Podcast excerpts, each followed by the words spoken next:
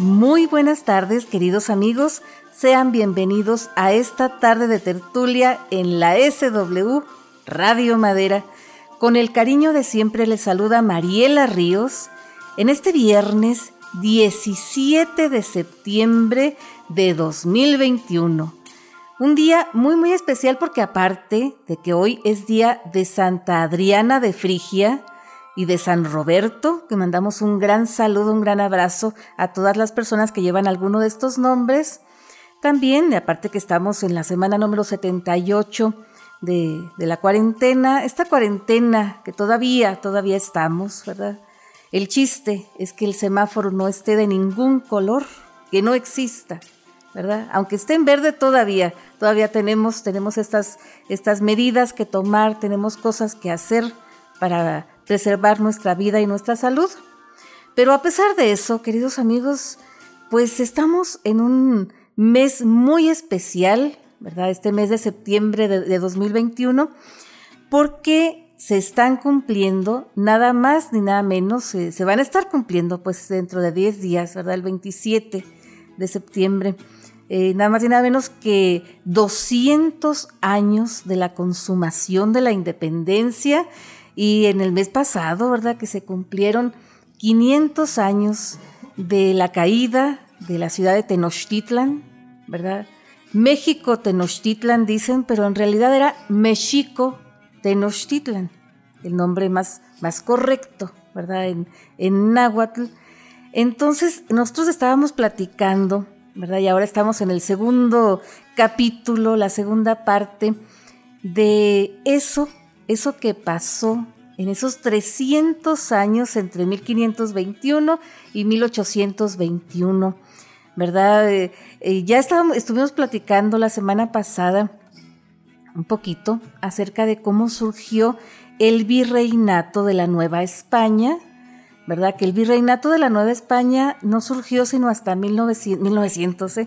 hasta 1535, ¿verdad? En, en marzo de 1535, ¿verdad? Y estuvimos platicando un poquito acerca de qué pasó en esos 14 eh, años, ¿verdad? Entre, entre 1521 y 1535, ¿verdad? Entre Hernán Cortés, eh, Nuño Beltrán de Guzmán, Sebastián Ramírez de Fuenleal, ¿verdad? La llegada de Fray Juan de Zumárraga, la llegada de, Vasco de Quiroga, ¿verdad? Que él llegó primero como oidor de la audiencia, ¿verdad? Y, luego eh, ya se convirtió en sacerdote y en obispo y en todo un misionero en, lo que hoy en día es el estado de Michoacán. Pero estábamos platicando y en eso, nos, habíamos quedado la semana pasada, ¿verdad? En el virreinato de la Nueva España estuvimos platicando ¿verdad? Que antes de, las audiencias, antes del, virreinato, se formó el Consejo de Indias, ¿verdad? Que así como que estableció las bases, los uh, cimientos eh, legales, eh, los cimientos jurídicos ya del virreinato, que el virreinato no fue eh, más que como un reino, un reino en representación, ¿verdad? de la corona española, ¿verdad? Acá en, América, porque en América estaba la Nueva España, ¿verdad? Como punta de lanza, como primer virreinato, y luego vino, ¿verdad? Casi casi luego, luego el virreinato del Perú. Luego también vino el virreinato del Río de la Plata y el virreinato de la Nueva Granada, lo que hoy en día es Colombia, ¿verdad? Esos, esos territorios. Entonces, eh, de hecho, virrey, también platicamos eso la semana pasada, ¿verdad? Que la raíz etimológica significa en lugar del rey. Y que históricamente a nosotros nos habían dicho que el primer gobernante, el primer virrey había sido Hernán Cortés, cosa que ya, ya este, aclaramos la semana pasada que eso no pudo ser verdad, porque el primer virrey fue nada más y nada menos que Antonio de Mendoza y Pacheco, ¿verdad? Y el último virrey, habían dicho, eh, nos habían dicho siempre en las clases de historia, que fue Juan de O'Donoghue, cuyo nombre está en el acta de independencia, más no su firma, ¿verdad?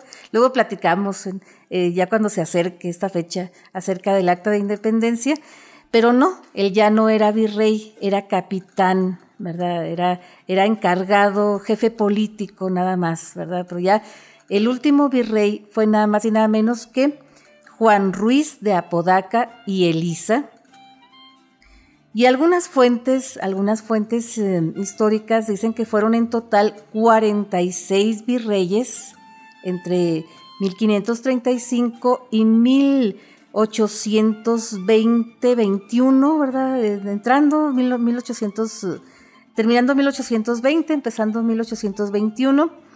Y hay otras fuentes que cuentan más, que cuentan como 60, 61.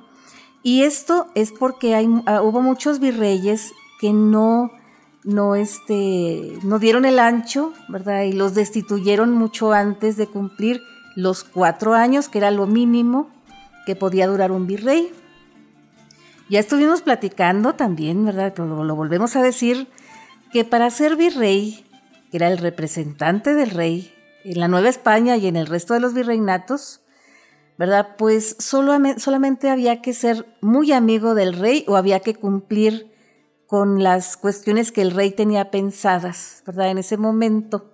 Porque también en los tiempos del virreinato de la Nueva España, pues eh, tocaron, tocaron bastantes reyes, ¿verdad? Desde el rey Carlos, don Carlos I de la Casa de Austria, ¿verdad? Y Carlos V, bueno, Carlos I de España y Carlos V de Austria, hijo de Juana la Loca, de Felipe el Hermoso y nieto de Fernando de Aragón y de Isabel la Católica, ¿verdad? Y a partir de, Carlos I, pues gobernó la Casa de Austria. Luego vino Felipe II, eh, Felipe III, ¿verdad? Felipe IV. Y luego vinieron los, los Carlos, ¿verdad? Eh, los otros Carlos, Carlos II, Carlos...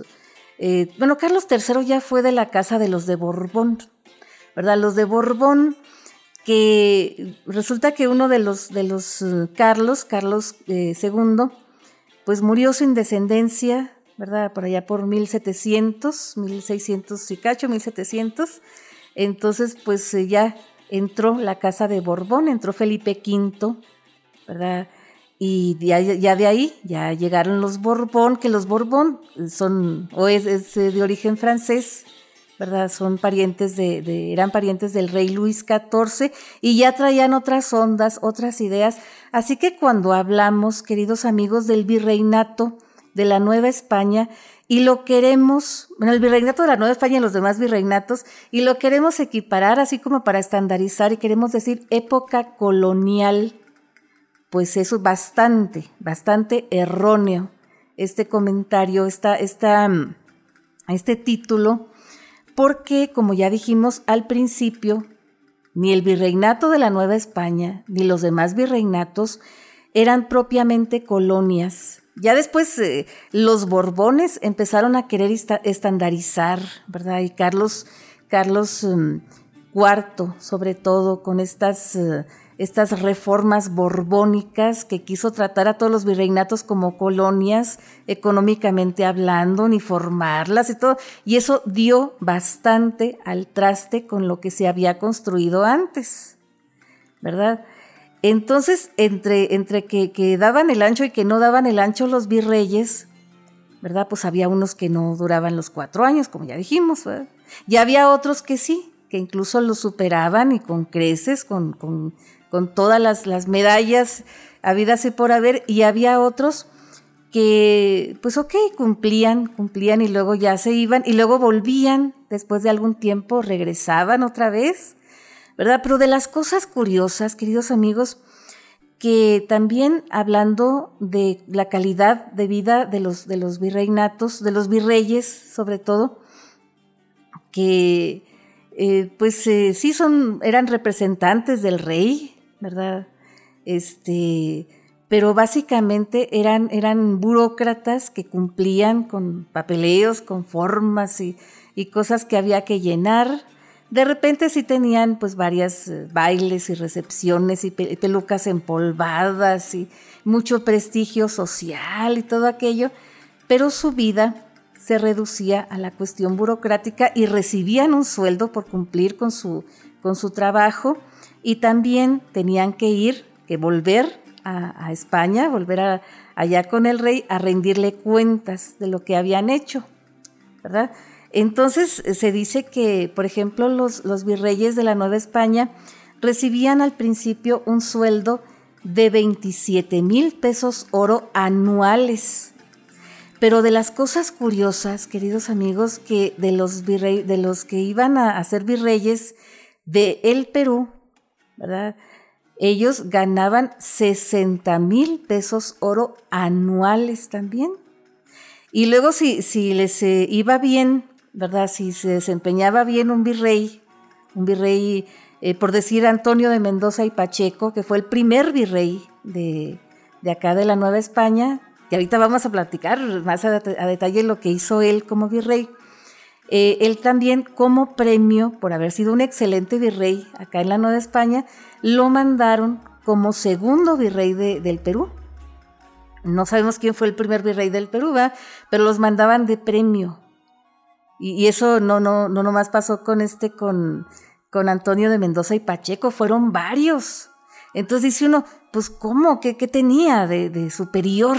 ¿Verdad? Tal vez tenía más dificultad por la cuestión andina. Eh, no nos pusimos a hacer mucho el comparativo, ¿verdad?, entre la Nueva España y el virreinato del Perú. Y cosa que el virreinato del Río de la Plata y el virreinato de la Nueva Granada eran un poquito más estándares y poquitín más, mm, más bajo el sueldo, ¿verdad?, que, eh, que en la Nueva España. Pero cuando llegaron los Borbones, ¿verdad? Los, de la Casa de Borbón, por allá por 1700, queriendo estandarizar todo, uniformar todo y todo lo demás, ¿verdad? Pues también eh, homologaron los sueldos de los virreyes y ya todos los virreyes, tanto de, la Nueva Granada, de la Río de la Plata, del Perú y de la Nueva España, ya ganaban todos igual, ganaban como 41 mil pesos oro anuales, aparte de los negocios que ellos pudieran hacer porque tenían toda esa libertad, ¿verdad? Para hacer sus, sus negocios y poder, si así su capacidad eh, eh, negociadora y comerciante y todo aquello se los permitía, pues también podían irse pues más, más ricos, más enriquecidos de lo que habían llegado, ¿verdad? A tierras novohispanas.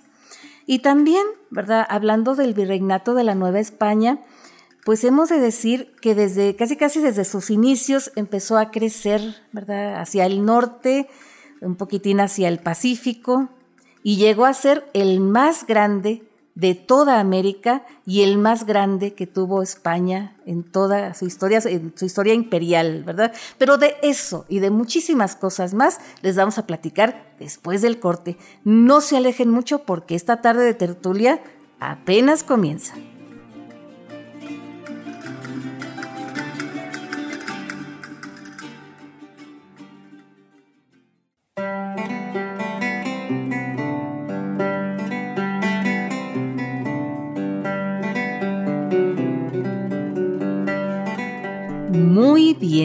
Queridos amigos, ya estamos de vuelta aquí contando un poquito de lo que fue la situación eh, del virreinato de la Nueva España, ¿verdad? De los virreyes y de un poquito cómo se llevaba la vida en aquel tiempo.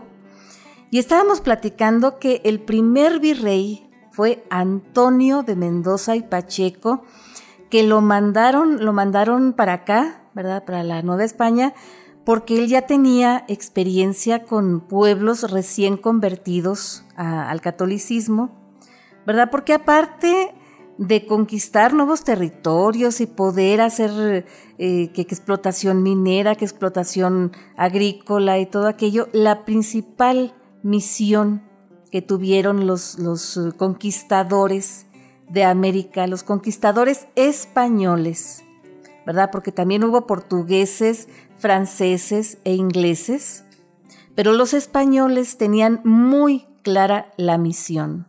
La misión, aparte de conquistar, era evangelizar, llevar la palabra de Dios, llevar la, religión católica a, todos sus, territorios, ¿verdad? Que conquistaran.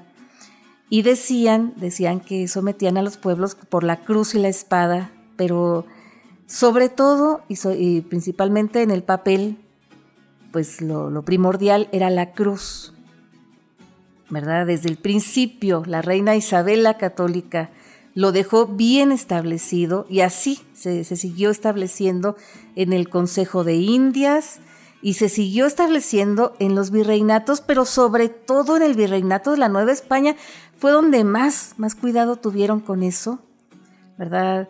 Ahorita vamos a hablar más a detalle acerca de, esta cuestión, de estos mitos y realidades, pero primero déjenme les cuento de los virreyes, que, que, este virrey eh, Antonio de Mendoza y Pacheco, pues tenía toda, toda esta experiencia porque él había sido virrey eh, en el reino de Granada antes, antes de que, de que lo tomaran los españoles, los castellanos, ¿verdad? Eh, en la famosa guerra de la reconquista, ¿verdad? Eh, sacando ¿verdad? A, los, a, los, um, a, los, los, árabes, los musulmanes, ¿verdad? que dejaron también una muy amplia herencia cultural, muy, muy especial en España, ¿verdad? que muchas de esas cositas nos trajeron acá los españoles, ¿verdad? Eh, empezando por los números arábigos y, muchas cosas que en algún momento ¿verdad? podríamos detallar y nos alcanzaría para un ciclo, un ciclo bien, bien amplio de, pláticas. Entonces, eh, Antonio de Mendoza y Pacheco, pues realizó varias, varias cosas acá, en la Nueva España, puso orden en, muchos asuntos, ¿verdad? De las primeras cosas que logró hacer fue elevar la diócesis de, de México a arquidiócesis.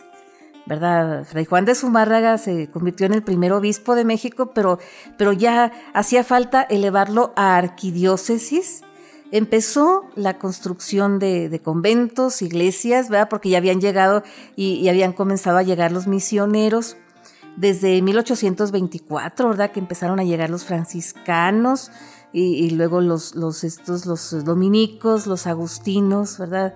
Y para los tiempos de, Antonio de Mendoza y Pacheco, pues ya hacía falta la arquidiócesis, hizo las gestiones para hacer, ¿verdad?, la, la, elaboración, el establecimiento de la Real y Pontificia Universidad de México, ¿verdad? Y, varias, varias cosas de la Ciudad de México, ¿verdad? Este, desde el principio se empezó, ¿verdad?, a construir la Ciudad de México, así, así como, como la recordamos, ¿verdad? Desde los tiempos eh, de la Nueva España hasta los tiempos ya de la independencia, pues fueron trazadas por un arquitecto, un, em, arquitecto que, bueno, no, era arquitecto, era topógrafo, más bien, era, eh, como diríamos ahora, un ingeniero topógrafo, que empezaron a, ver los trazos, ¿verdad?, de, la ciudad. Este, entonces em, empezaron a ver ¿verdad? Que eh, el palacio, el, que era el palacio de Moctezuma, ¿verdad? Pues iba a ser el palacio virreinal. Que el palacio virreinal que nosotros recordamos, que hoy en día es el Palacio Nacional, ¿verdad? Por cierto. Este, el, pero el palacio virreinal que recordamos en, las, las, crónicas y todo, ya se terminó de construir a, principios del siglo XVII. ¿Verdad? En los tiempos de Antonio de Mendoza como que todavía no estaba muy bien eh, elaborado esta cuestión. Era un armatoste, ¿verdad? Con balcones de madera, una, una cuestión pues poquito diferente del Palacio Virreinal que fue después, ¿verdad? Que tenía dos plantas, ya después ¿verdad? era de dos plantas, la planta baja y la planta alta. Entonces, este, pues quedó muy bien, ¿verdad? Antonio de Mendoza fue un gran virrey, muy recordado. Luego vino Luis de Velasco, ¿verdad? Por allá por 1546, 1550, ¿verdad? En ese, en ese lapso de tiempo. Entonces, como les digo, ya de aquí se fue al Perú, ¿verdad? Este Antonio de Mendoza.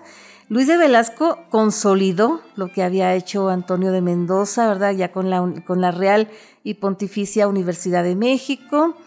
Y, y pues siguió, ¿verdad? Haciendo de la Ciudad de México lo que conocemos y recordamos históricamente como la ciudad de los palacios, Recordemos la Ciudad de México cuando se habla históricamente, ¿no?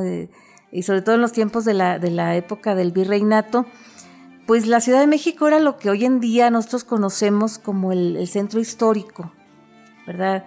La zona conurbada, los barrios, las, delegaciones que fueron después y las alcaldías que son ahora, pues eran, eran pequeños poblados, pequeños lugares que estaban cerca de la ciudad, pero no formaban parte de la ciudad.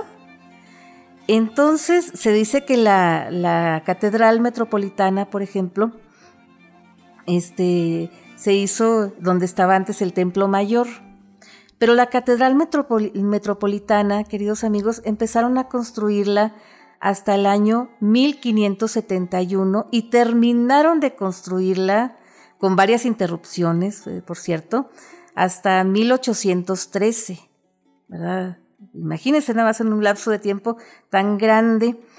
Y en ese lapso de tiempo, pues se siguió extendiendo el virreinato entonces siguió habiendo esta, esta cuestión de cómo gobernar, porque sí empezó a diezmar la población, la población de los indios, los, indígenas, eh, por las enfermedades y por varias, varias cosas, pero aún así siguieron siendo muy, muy grande la mayoría entre los indígenas y los españoles peninsulares. Entonces empezó a extenderse, como ya les digo, el virreinato al norte, al sur, al este y al oeste. Y a nosotros nos fascina por ser norteños, yo creo, ¿verdad? La extensión hacia el norte porque, pues sí, vinieron para acá, para el norte, buscando, buscando minerales, buscando... Eh, pues otro tipo de, terrenos, ¿verdad? que empezaron a ver qué había y empezaron a encontrarse con otro tipo de indígenas que también eran muy diferentes de los indígenas que habían conocido tanto los, los mexicas como, como, los tlaxcaltecas, los huejotzingas, los, los de texcocanos y todos, todos los que había en el sur, ¿verdad? Los del norte, desde antes eh, fueron llamados genéricamente chichimecas, pero había muchos más, ¿verdad? Chichimecas para, para los, um, los estos, los, uh, los de allá del sur, era, era como la gente perro, ¿verdad? Era la gente más salvaje porque los pueblos de acá del norte, los pueblos indígenas, genéricamente hablando, siempre se han caracterizado, ¿verdad?, en su historia por ser más nómadas, menos sedentarios y ser muy violentos, ¿verdad? Entonces, en, los caminos, ¿verdad? eran caminos muy inseguros. De Querétaro para el norte empezaron a ver esa inseguridad y esa necesidad imperiosa de poblar esos territorios para que no hubiera tanta inseguridad. Así se fueron extendiendo más al norte y surgieron provincias como la de nosotros, Donde, donde vivimos acá, donde les estamos hablando, ¿verdad? Que era la Nueva Vizcaya, donde está contenido nuestro maravilloso estado de Chihuahua, ¿verdad? Eh, el estado más grande de la República Mexicana, pero la Nueva Vizcaya incluía también el estado de Durango, ¿verdad? Y era una cosa muy, muy especial. Y ya después, ¿verdad? En el siglo XVII se extendieron un poquito más, ¿verdad? Que hasta donde hoy en día es el estado de Nuevo México, por ejemplo, ¿verdad? Empezaron a, extenderse más para ese rumbo. También hacia el occidente, ¿verdad? Que surge, surge la Nueva Galicia, por ejemplo, ¿verdad? Eh, lo que hoy en día es el estado de Jalisco. Y también surge el nuevo reino de León, ¿verdad? Nuevo León, que ese pueblo, ese, ese, ese territorio, esa provincia está poblada o estuvo poblada, eh, recién ¿verdad? llegaron los, los, eh, los europeos por, los, um, los sefardíes, ¿verdad? porque había muchos judíos conversos, judíos encriptados, ¿verdad? que llegaron y es famosísimo el caso de la familia Carvajal, que se estableció allá en, en, lo que hoy en día es la ciudad de Monterrey, ¿verdad?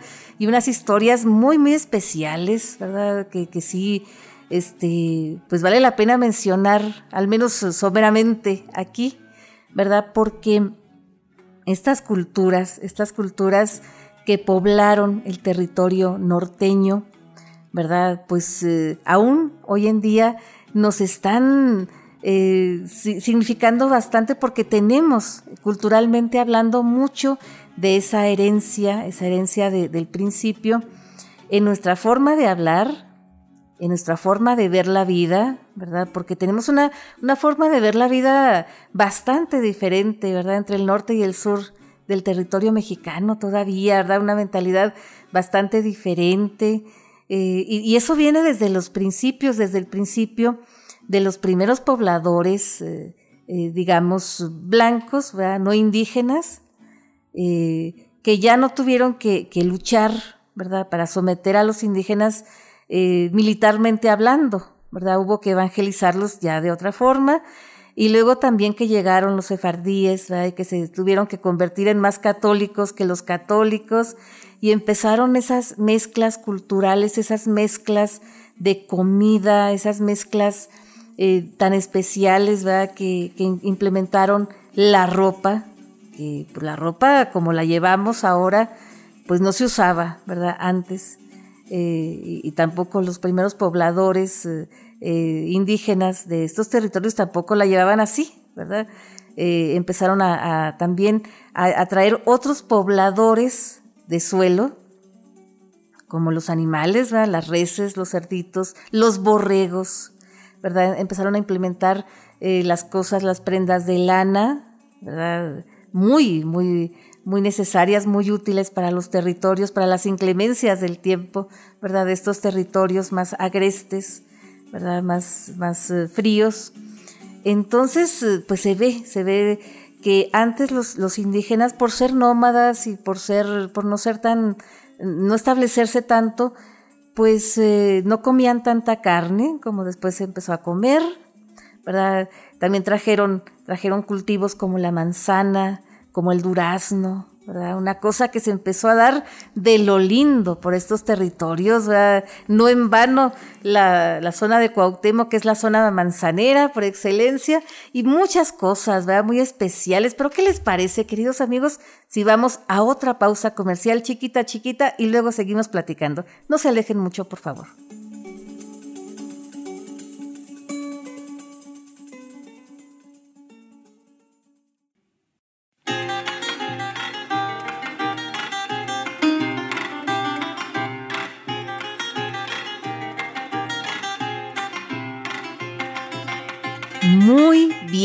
Queridos amigos, aquí seguimos, seguimos platicando un poquito sobre esta etapa tan maravillosa, tan fascinante de nuestra historia que es el virreinato de la Nueva España, la época virreinal, que ya se nos quite, se nos quite eso de llamarlo época colonial, porque de colonia solamente tuvo el nombre y solamente al final, ¿verdad? Cuando llegaron los Borbones, como que con las dichosas reformas borbónicas, ya como que quisieron estandarizar al, virreinato de la Nueva España y al resto de los virreinatos ya como colonias económicamente hablando, pero antes no, antes era una, una cuestión muy, muy especial, ¿verdad? Este, nosotros nos, fascinamos y nos encanta lo, lo, más que podemos investigar y lo más que podemos descubrir, queremos compartir, ¿verdad? Cómo fue fundada nuestra tierra, ¿verdad? Cómo fue fundada nuestra esencia, eh, como norteños, ¿por qué? ¿Por qué somos tan diferentes, verdad? No, no queremos decir que seamos ni, mejores ni peores, pero sí notamos esa diferencia entre, entre la gente del norte y la gente del sur, y no es tanto el acento, ni que hablemos más golpeado, ni, ni que no, no, no, es, es otra cosa que va mucho más allá.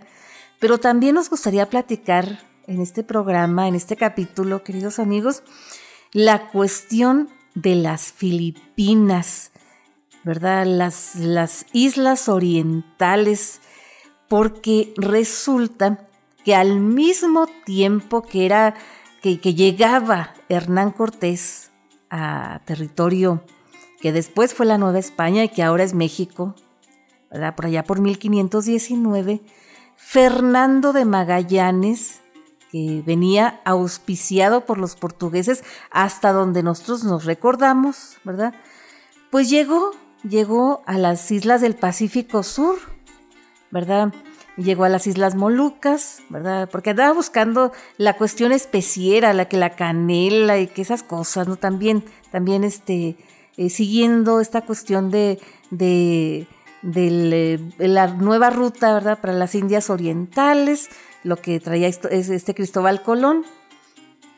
pero a, Magallanes le fue bastante mal, ¿verdad? En las Filipinas, ahí encontró su final, pero aún así, ¿verdad? Pues siguieron habiendo, siguió habiendo expediciones, ¿verdad? Siguió habiendo más cosas. Y resulta que los españoles llegaron por primera vez allá a territorio de las, de las Filipinas, ¿verdad? Y nada más y nada menos que en tiempos de Hernán Cortés, por allá por 1527, pero llegaban para allá pero ya no sabían cómo regresar. Se dicen que al principio, eh, en tiempos de Hernán Cortés, zarparon tres barcos, dos naufragaron, se supo que naufragaron, ¿verdad? Ya después de mucho tiempo se supo que había naufragado, y el otro barco sí alcanzó a llegar, pero no alcanzó a regresarse, ya no encontró cómo regresarse.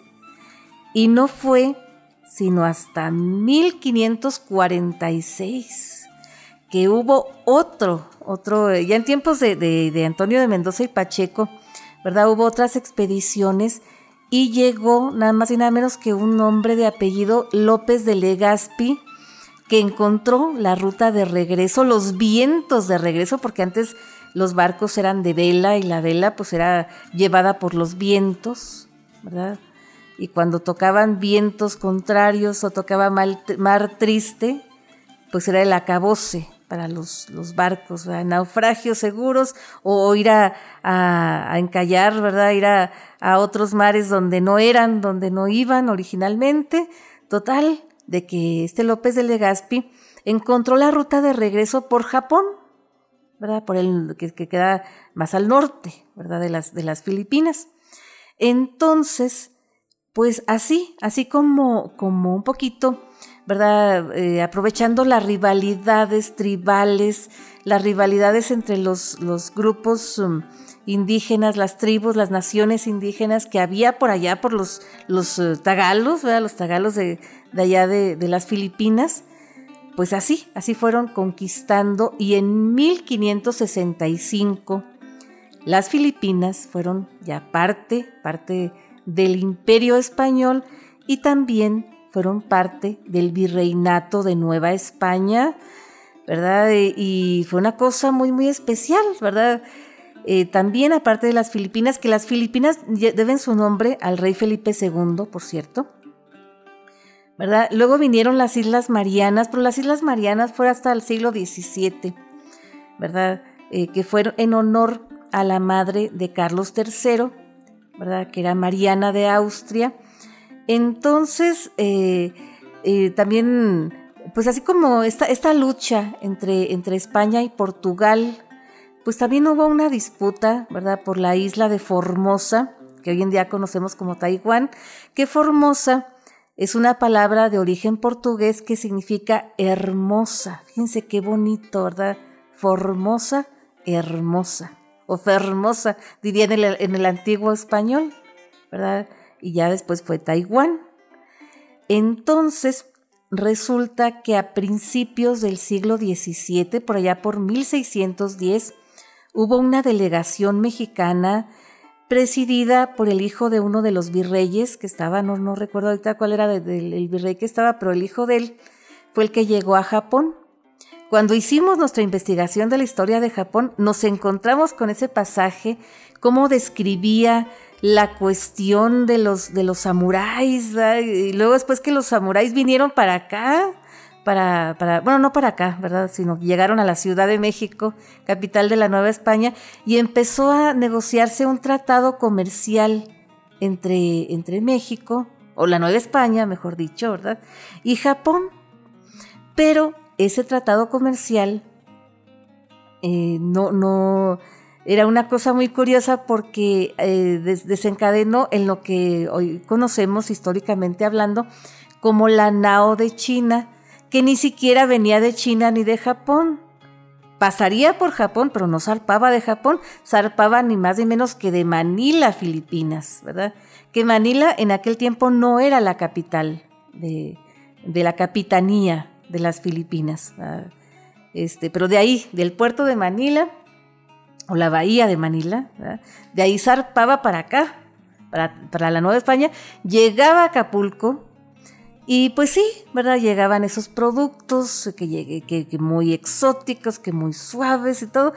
Y había muchos que sí se comercializaban ahí, ¿verdad? En el centro, lo que hoy en día es el centro eh, de México, y otros que, que sí se pasaban, ¿verdad? Para, para Veracruz y zarpaban hacia España y llegaban al puerto de Cádiz.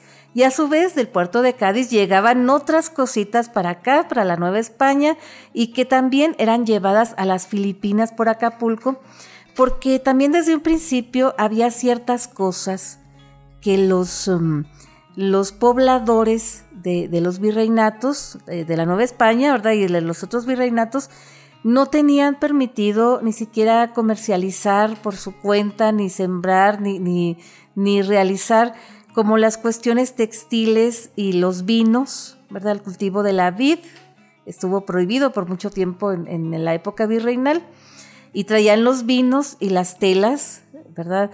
De allá, de, de España. ¿Verdad? Y, se establecieron monopolios y eso era pues cuestión de proteger, ¿verdad? Las industrias, proteger las, las cosas, ¿verdad? Eh, también había ciertas eh, cofradías, ciertas eh, corporaciones que se protegían, ¿verdad? Protegían a sus miembros en caso de, de pues de, de, contingencia, de muerte y de necesidades ¿verdad? muy especiales. Y eso se veía bastante, sobre todo cuando eran cuestiones religiosas que tenían algún santo patrono y alguna cosa así. Y a propósito de santos patronos, queridos amigos, déjenme les platico que cómo, cómo gobernar a, los indígenas. Ya les estuvimos platicando un poquito la semana pasada, ¿verdad? Que la decisión más sabia que encontró este Carlos, Carlos I, que también es conocido como Carlos V, ¿verdad? Eh, de Austria y de, España, este, pues él eh, dijo, ok, pues que se gobiernen a sí mismos y nosotros nada más vamos a gobernar a los gobernantes de esos indígenas de, en estas eh, llamadas repúblicas de indios, ¿verdad? Que, eran como pueblos, pequeños pueblos, este, que tenían su santo patrono, ¿verdad? Así surgen los pueblos que San Juan Isguatepec, ¿verdad? Que San eh, San Pedro Dismilucan y cositas así, ¿verdad? Que van surgiendo. Eh, esos nombres que aún, aún muchos, muchas, muchos pueblos conservan, muchas poblaciones.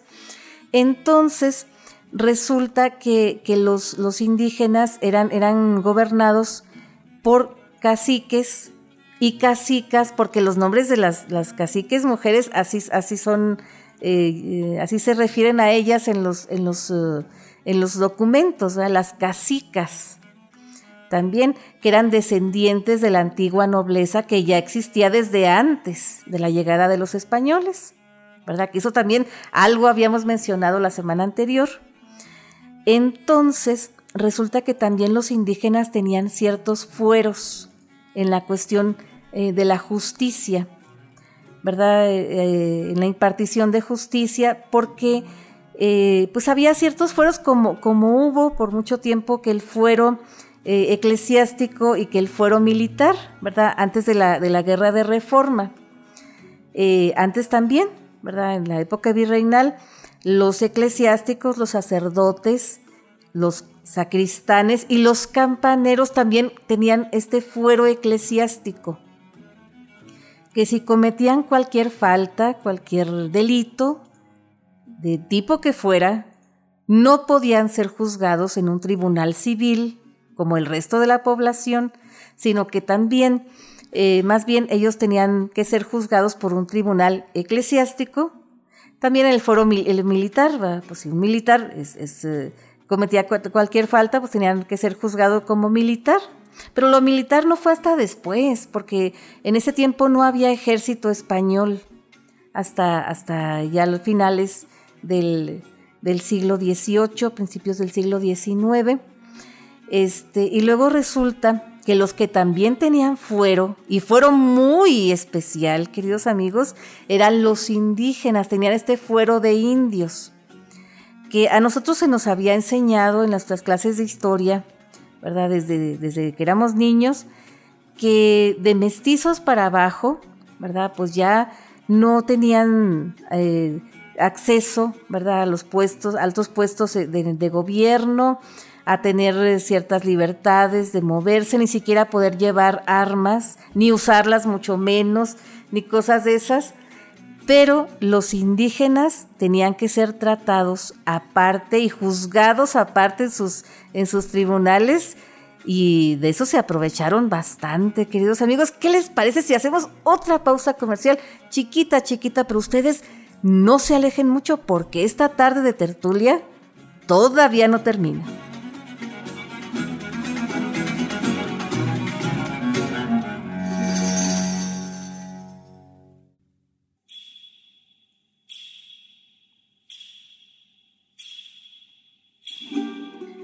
Muy bien, queridos amigos, aquí queremos platicar todo, todo lo concerniente a la época virreinal y de repente, eh, ojalá no, no estarlos haciendo un lío, ¿verdad? Porque queremos platicar de una cosa y luego de otra cosa, pero estábamos platicando acerca de la impartición de justicia de este fuero especial ¿verdad? que tenían los indígenas y cómo tenían que ser tratados de manera diferente.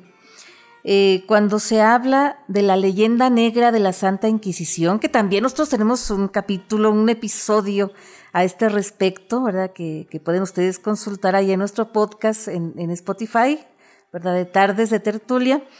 Pues hablábamos un poquito sobre los mitos y realidades de la impartición de justicia en la Santa Inquisición, ¿verdad? Que los indígenas no eran juzgados en la Santa Inquisición cometieran el delito que cometieran, no, no, e, ellos tenían su propio tribunal, ni siquiera en el tribunal civil, tenían su propio tribunal, sus propias leyes, ¿verdad? Sus propias ondas, y había una, una cuestión, ¿verdad? Que todavía se recuerda de un médico, un médico eh, indígena, que luchó porque le dieran el derecho a poder montar a caballo, porque él tenía que andar por varios caminos, ¿verdad? como su labor de médico, y también el derecho a llevar la ballesta. Y ya si quisiera usarla, tuviera que, hacer, eh, tuviera que enfrentar otro juicio aparte, ¿verdad? Entonces ya nomás con llevar, montar caballo y llevar ballesta, ya como que ya lo respetaban, ¿no? Y, así, así se, se, vio esta cuestión, que también había las cárceles, las cárceles para, para los, los que podían pagar, la gente de razón y la gente que tenía cierto, cierto grado, digamos, cierto puesto en el gobierno, cierto nivel académico, y también para la gente que no podía pagar, ¿verdad? Y los delitos, cómo eran sancionados, las galeras famosas que eran, este, eh, cuestiones así de, muerte segura, ¿no? Que los mandaban a, remar y remar en estos barcos, ¿verdad? Por eso eran las galeras famosas. Y había eh, ciertos delitos que, no, no, importaba el fuero, ¿verdad? Delitos como los salteadores de caminos, los violadores, eh, esos eran juzgados en juicio sumario y casi siempre ejecutados, ¿verdad? Esos eran de muerte segura. Pero hablando ya para, cerrar esta cuestión de los virreyes, queridos amigos, sí quisiera yo platicar acerca de un virrey muy especial, ¿verdad? Que, que hizo unas reformas muy especiales, ¿verdad? Fue el primer virrey ilustrado en, en, los tiempos de la Nueva España, a finales del siglo, del siglo XVIII, el siglo de las luces, ¿verdad? En los tiempos de la, de la Revolución Francesa, eh, por, cierto, cuando ya el castillo de Chapultepec, lo que hoy en día es el castillo de Chapultepec, ¿verdad? Antes de ser el castillo que hoy conocemos, este, pues estaba convertido en la casa de veraneo de los, eh, los, estos, los virreyes, la casa solariega que, que, tenían para pasar allá los veranos, aparte del palacio virreinal, ¿verdad? Este, que el Palacio Virreinal en la parte baja eran oficinas, eh, ahí vivían los, la servidumbre, ¿verdad? De repente tenían servicio que contrataban aquí, ¿verdad? En México, eh, sirvientes indígenas o mestizos o de cualquier otra casta. Este, y también tenía, había gente que traía sus propios sirvientes de allá de, España. También allá, ahí estaban las cárceles, las cárceles civiles, ¿verdad? Los, los tribunales y la audiencia y todo. Y en la parte alta el, primer piso, ¿verdad? Pues estaban las, habitaciones y los salones, los comedores y, todo de los virreyes, ¿verdad? Ya después, en 1930, Plutarco Elias Calles mandó hacer el tercer piso, ¿verdad? De lo que hoy en día es el Palacio Nacional. Por eso el Palacio Nacional hoy en día tiene tres pisos y no dos, como antes. Entonces, eh, había un virrey, como ya les digo, que se llamaba Manuel, eh, Manuel Vicente, ¿verdad? Manuel Vicente, eh, que era el conde, el conde, segundo conde de, Revillagigedo, Manuel Vicente, en Güelves, Pacheco y Padilla, ¿verdad? El, el segundo conde de Revillagigedo, que hizo una limpieza general en la Ciudad de México, mandó poner, ¿verdad?, alcantarillado, mandó poner eh, cierto drenaje en, la ciudad, la ciudad bastante más pequeña de lo que es ahora, empedró las calles, eh, puso servicio de basura, la carretita de basura, ¿verdad? Y, la trajinera de basura también por los, los, canales que había, con su campanita para avisar a la gente que pasaba la basura para que le, le depositaran ahí sus restos de ya de sus desperdicios, y también quitó una costumbre que estaba muy, muy arraigada en la población. Se dice que había una calle, una, una calzada, que era la calzada de la viga, que se juntaban ahí las gentes en la mañana a platicar pegaditos unos con otros, hombres y mujeres, se juntaban y se sentaban en cuclillas a hacer sus necesidades y que era una cosa bastante insalubre, bastante tremenda, que prohibió en un decreto este virrey, ¿verdad? El segundo conde de, Revillagigedo, que fue tan querido, que fue tan, tan, tan popular, que por muchos años se quedó esa frase tan famosa que decían, estaríamos mejor y con menos miedo con el segundo conde de Revillagigedo para que vean ustedes los eslogan de tipo político y así, ¿no? Y resulta que también, así como el conde de Revillagigedo, que era muy buen, muy buen, muy buen virrey, y esto, también había virreyes muy pésimos, ¿verdad? Como este señor José de Iturrigaray, que fue eh, en los tiempos de la, de la Guerra de Independencia eh, protagonista de la primera conspiración, la conspiración del ayuntamiento de la Ciudad de México, que a nosotros nos han, nos platicado ahora que le costó el puesto porque descubrieron esta, esta cuestión que ya fue en 1808, ¿verdad? Cuando ya Napoleón Bonaparte ya había invadido España, ya estaba peligrando la corona, ¿verdad? Estaba Fernando VII ya peligrando como rey de España y esta cuestión, pues resulta que José de Iturrigaray, eh, decía, ok, si, si, peligra la corona, no le hace aquí, se la cuidamos y a mí no me quedaría nada mal en mi cabeza, ¿verdad? Yo, yo con gusto se la cuido aquí puesta en mi cabeza mientras que, que la puede retomar, ¿verdad? Así, así comenzó la lucha independentista acá en la Nueva España. Pero ¿qué creen, queridos amigos, que él fue secuestrado? Secuestrado cuando iba al teatro ¿verdad? Y luego que salió de su secuestro ya fue juzgado y, sentenciado, ¿verdad? Lo, corrieron, lo mandaron de regreso a España casi casi con lo opuesto.